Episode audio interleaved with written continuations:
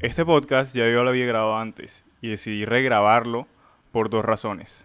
La primera es que el episodio que grabé, eh, bueno, ya yo lo había editado, estaba listo para publicarlo y no sé, decidí que no me gustaba, estaba aburrido. O sea, yo lo escuché varias veces y se me hacía muy lento.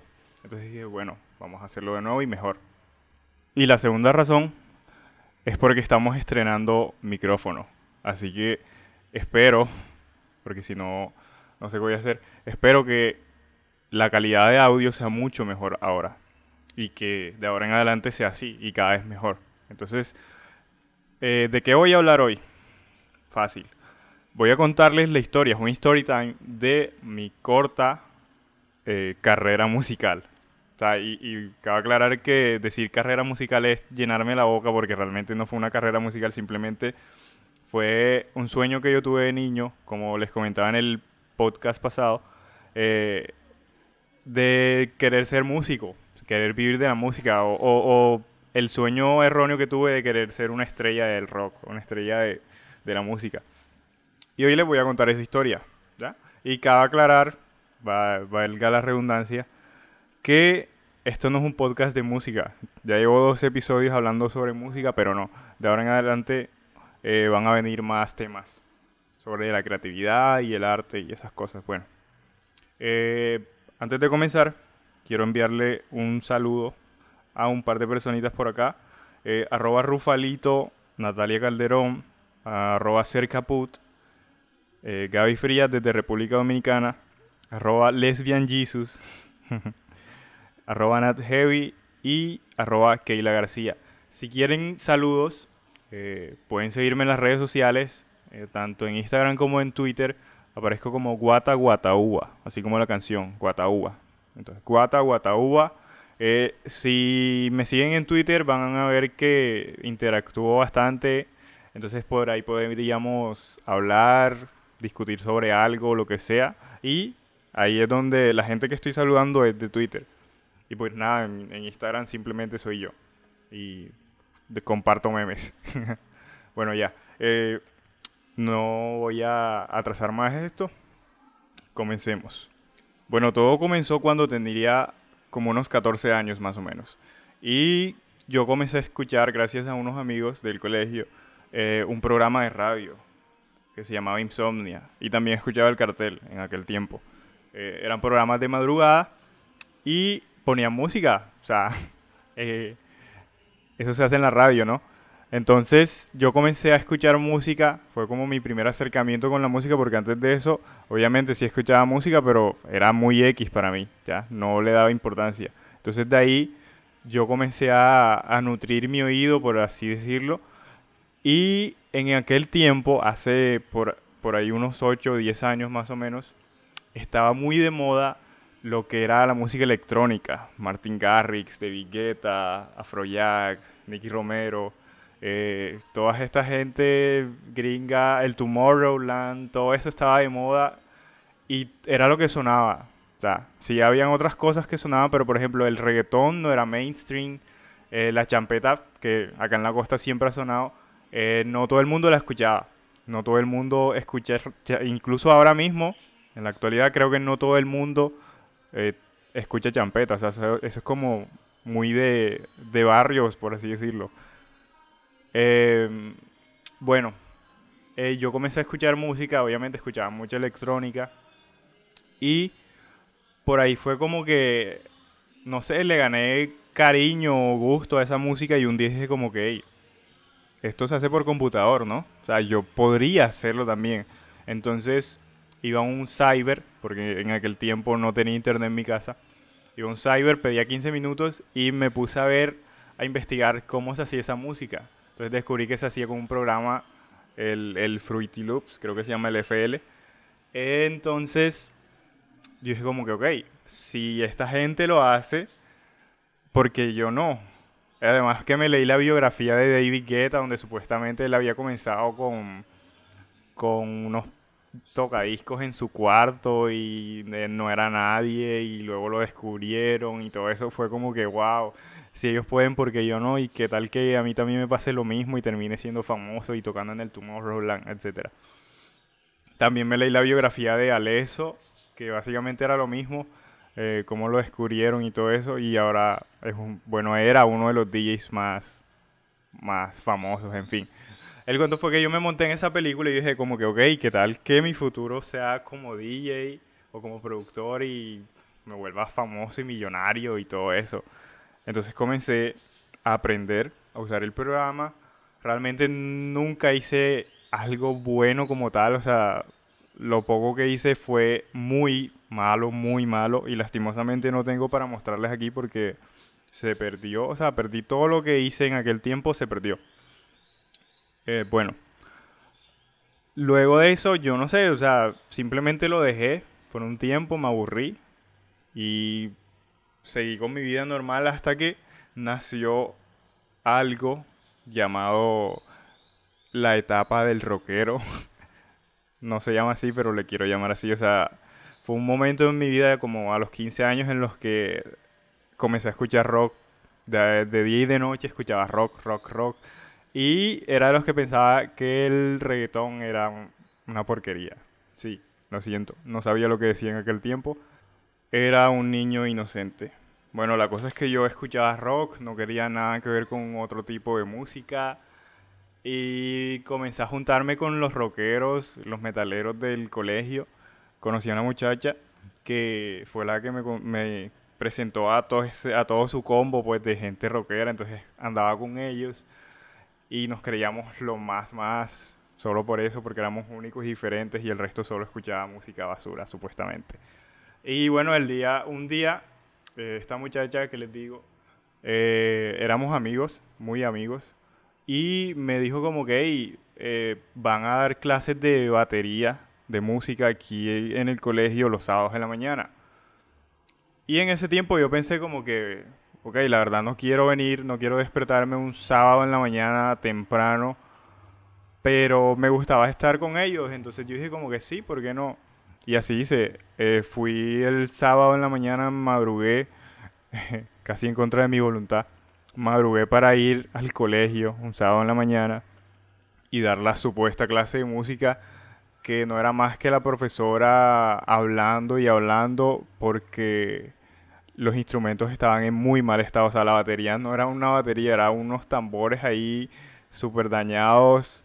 Eh, ni hablar, no había guitarras, no había nada. Entonces, básicamente las clases eran súper teóricas, por así decirlo. Y nada, luego de un tiempo fue como que medio arreglaron la batería y yo comencé como a aprender. Podría decirse que aprender, pero la verdad es que no aprendí mucho de batería. De hecho, si me ponen una, en una batería hoy en día, mm, sí voy a saber qué hacer, pero lo voy a hacer muy mal. Muy mal lo voy a hacer. Pero bueno. Entonces un día, no sé por qué, la profesora se me acerca y me dice como que, hey, necesito un baterista para una presentación en otro colegio. Y yo como que, pero yo no sé tocar. Y la profesora, no, no importa, tú lo haces bien. Y yo como que, ok, y se me llenó el ego ahí en el momento y dije como que, ok, yo lo hago. Y bueno, me presentó a la que iba a cantar y al que iba a tocar la guitarra. Nos pusimos de acuerdo para ensayar y nunca en la vida ensayamos. No ensayamos ni un solo día. Eh, la canción ni siquiera la conocía. O sea, sabía qué canción íbamos a cantar y a tocar, pero jamás la había escuchado. Entonces, el día de la presentación, supuestamente pasaron como dos o tres semanas después, dos o tres semanas de ensayos que nunca hubo. Y llegó el día de la presentación y yo obviamente era un sábado también o era un día de semana pero en la mañana. Y madrugo para ir al colegio, llego al colegio, eh, me encuentro con la cantante y me dice como que no, a, el fulano que va a tocar la guitarra no vino y no va a venir porque lo castigaron. Y yo como que, entonces, ¿qué hacemos? Entonces hablamos con la profesora y la profesora solamente nos dijo, ok, toquen así. y, obviamente nosotros nos sacamos de onda, esta expresión es muy mexicana creo. Pero quedamos como que, what the fuck, o sea, ¿cómo vamos a tocar sin guitarrista? Entonces, no. Eh, al final sí tocamos así, solamente la batería y la cantante. Y creo que está de más decir que fue la peor presentación jamás eh, existida. Fue la peor, eh, eh, la peor presentación que jamás existió. Fue mi, peor, mi primera y peor presentación. En serio, fue horrible. comenzamos frente a todo el colegio. Menos mal no era mi colegio y no conocía a nadie de ahí. Comenzamos a tocar frente al colegio y la cantante se puso re nerviosa, eh, no afinaba, bueno, y además no podía afinar porque no había ritmo, no había guitarra, entonces era mucho más difícil. Yo obviamente no sabía tocar la batería, así que lo estaba haciendo súper a destiempo. Y luego hubo un momento en que yo eh, me distraje, o sea, simplemente estaba tocando por inercia. Y cuando reaccioné, ya la muchacha había dejado de cantar. Y yo seguía tocando y todo el mundo me estaba mirando así como que eh, ya se acabó la canción, no vas a dejar de tocar. Y yo quedé como que, ah, eh, ok, patapum, y, y, ya, y terminé.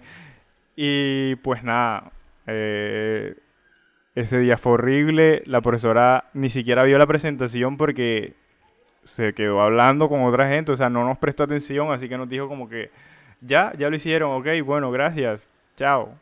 Y pues nada.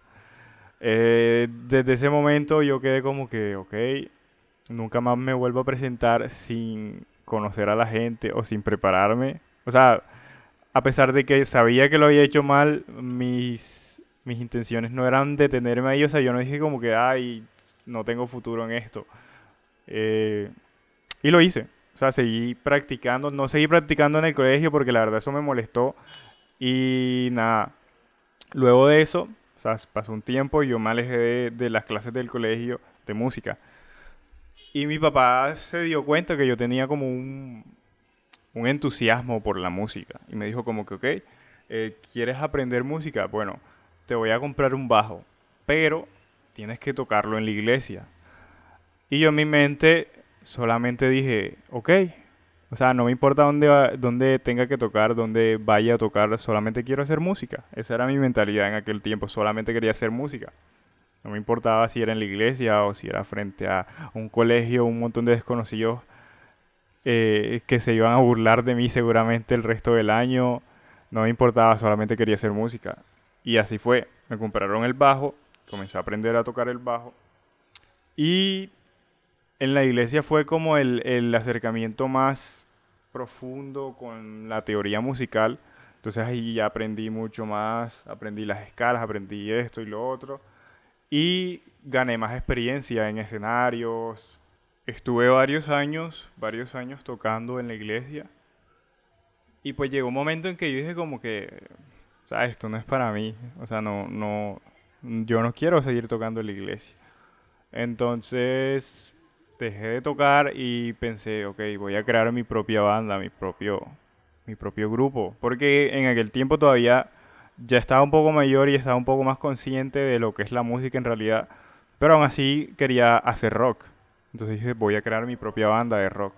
Entonces busqué gente, busqué, hablé con amigos que sabían tocar instrumentos, conocí gente por internet y creé mi primera y única banda. Una banda que nunca se presentó, nunca grabó, solamente ensayábamos, escribimos un par de canciones, escribimos bastantes canciones por ahí, como 10, hicimos un, álbum inédito, por así decirlo. Y pues nada, andábamos juntos, éramos toda una banda que nadie conocía y que nunca había lanzado nada, nunca había publicado nada, pero éramos una banda y eso se sentía chévere hasta que peleé o peleé con el baterista. Ya, por temas muy personales. Discutí con el baterista, frente a todos, peleamos, dije, ok, me voy de aquí. Y me salí de la propia banda, de mi propia banda, de la banda que yo fundé, por así decirlo, de la banda que yo eh, creé. Esto suena muy arrogante, la verdad, pero yo pensaba así en ese tiempo, pensaba así en ese momento.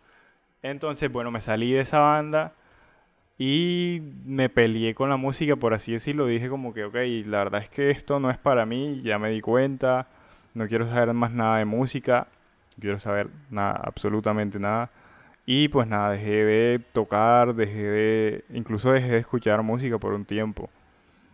Pero eso creo que fue para bien porque si no fuese por eso creo que no hubiese madurado musicalmente hablando y no hubiese entendido que el rock no es todo y que el rock sí está bien, pero no es lo único que existe y bueno, hoy en día soy una persona que le encanta la música, que ama la música, escucha música todo el tiempo y le gusta estudiar sobre la música. Entonces, decidí que ser músico no era lo mío, o sea, ser músico de profesión, porque yo me considero músico, aunque no viva de eso, me considero músico pues por lo que sé, porque tengo las nociones, tengo los conocimientos para hacer música, e incluso he hecho música, o sea, el año pasado, durante la cuarentena, yo grabé un EP que no publiqué, bueno, sí publiqué, pero no publiqué con intenciones de lanzar una carrera musical, sino que publiqué simplemente por gusto, porque quería que estuviera ahí en, internet y que si alguien lo, lo encuentra y le gusta, pues lo escuche, pero no lo hice porque quiera dedicarme a eso.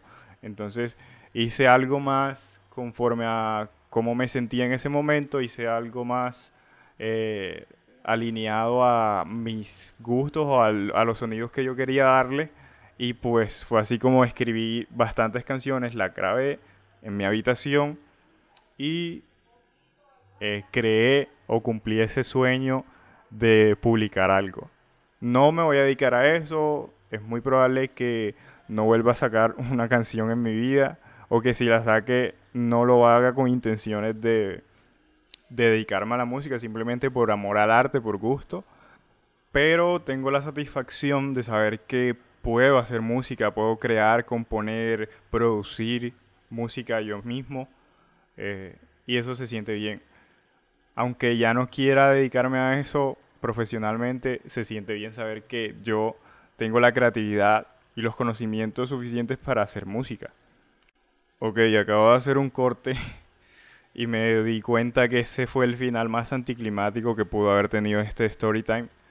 Pero pues nada, esa fue toda la historia. Entonces no quiero alargar más, solamente quiero invitarlos nuevamente a que me sigan en las redes sociales, guataguataúa en Instagram y Twitter, y a que estén pendientes porque creo que voy a seguir publicando más seguido. Entonces no siendo más, espero que tengan un feliz resto de semana. Nos vemos la próxima o nos escuchamos la próxima. Chao, chao.